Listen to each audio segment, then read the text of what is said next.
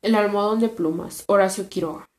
Su luna de miel fue un largo escalofrío, rubia angelical y tímida, el carácter duro de su marido heló sus soñadas niñerías de novia. Lo quería mucho, sin embargo, a veces con un ligero estremecimiento, cuando volviendo de la noche juntos por la calle, echaba una furtida mirada a la alta estatua de Jordán, mudo desde hacía una hora. Él, por su parte, la amaba profundamente, sin darlo a conocer, durante tres meses. Se habían casado en abril, vivieron una dicha especial. Sin duda hubiera ella se deseado menos severidad en ese rígido cielo de amor, más expansiva e incauta ternura, pero el impasible semblante de su marido la contenía siempre. La casa en que vivían influía un poco en sus estremecimientos. La blancura del patio, silencioso, fríos, columnas y estatuas de mármol producían una otoñal impresión de palacio encantado.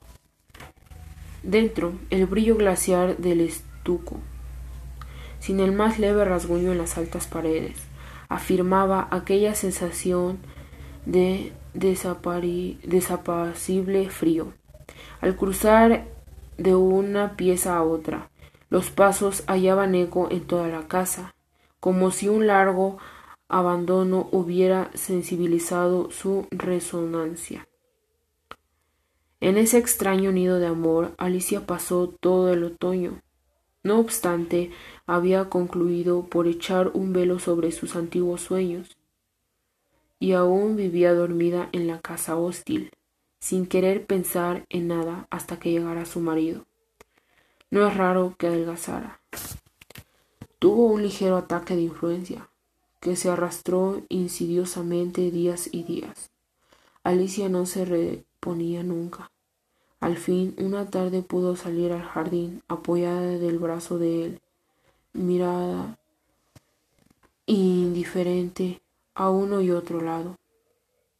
De pronto, Jordán, con honda ternura, le pasó la mano por la cabeza y Alicia rompió enseguida en sollozos echándole los brazos al cuello. Lloró largamente, todo su espanto callado, redoblando el llanto a la menor tentativa de caricia.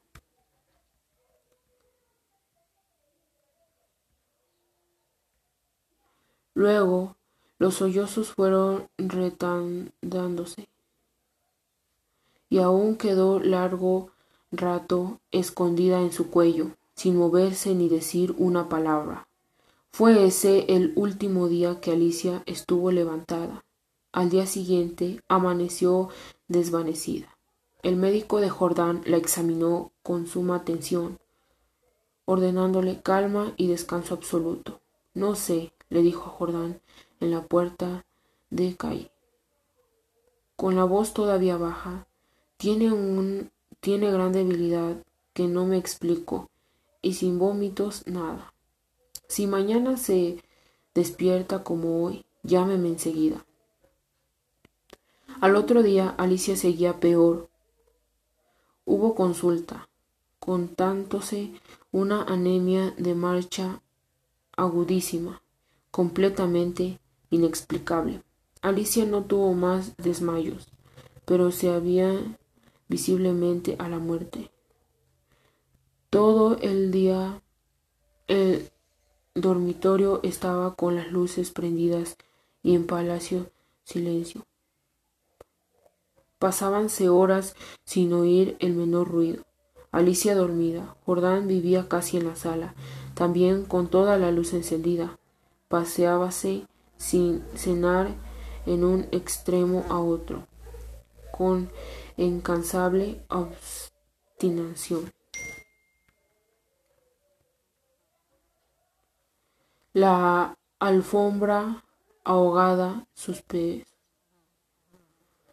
A ratos estaba en el dormitorio y proseguía su mundo vaivén en lo largo de la cama mirando a su mujer cada vez que caminaba en su dirección.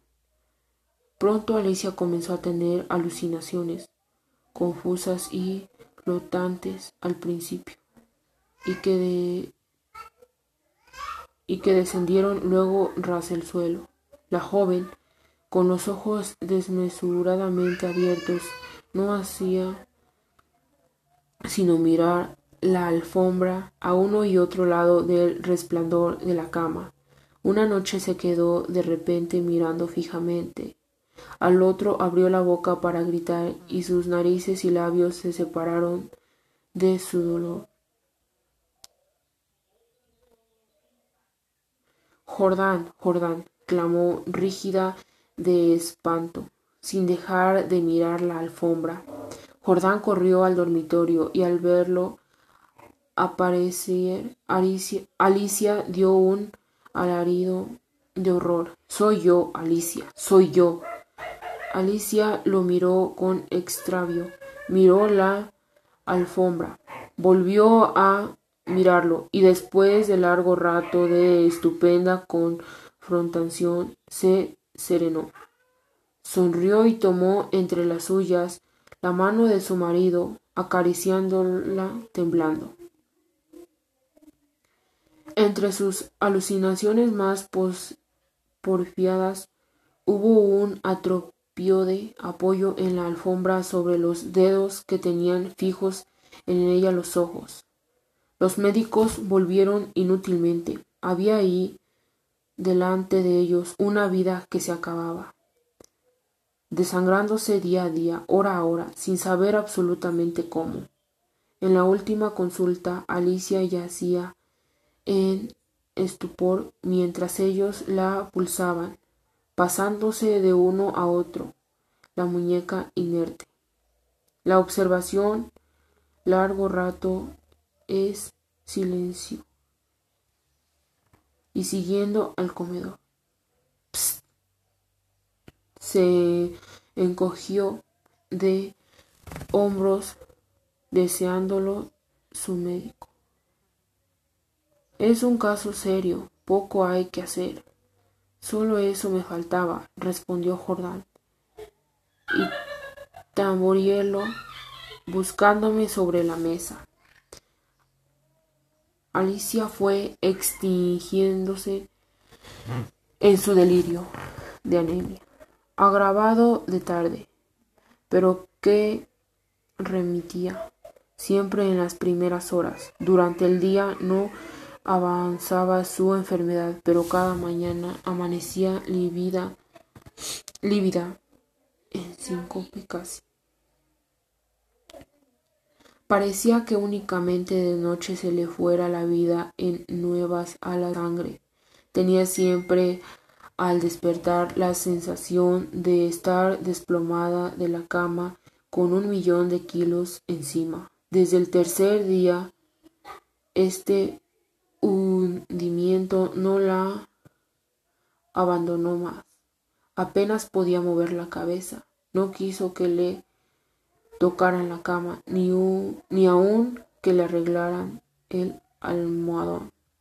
Sus terrores crepú avanzaron en forma de monstruosos que arrastraban hasta la cama y trepaban dificultosamente por la colcha.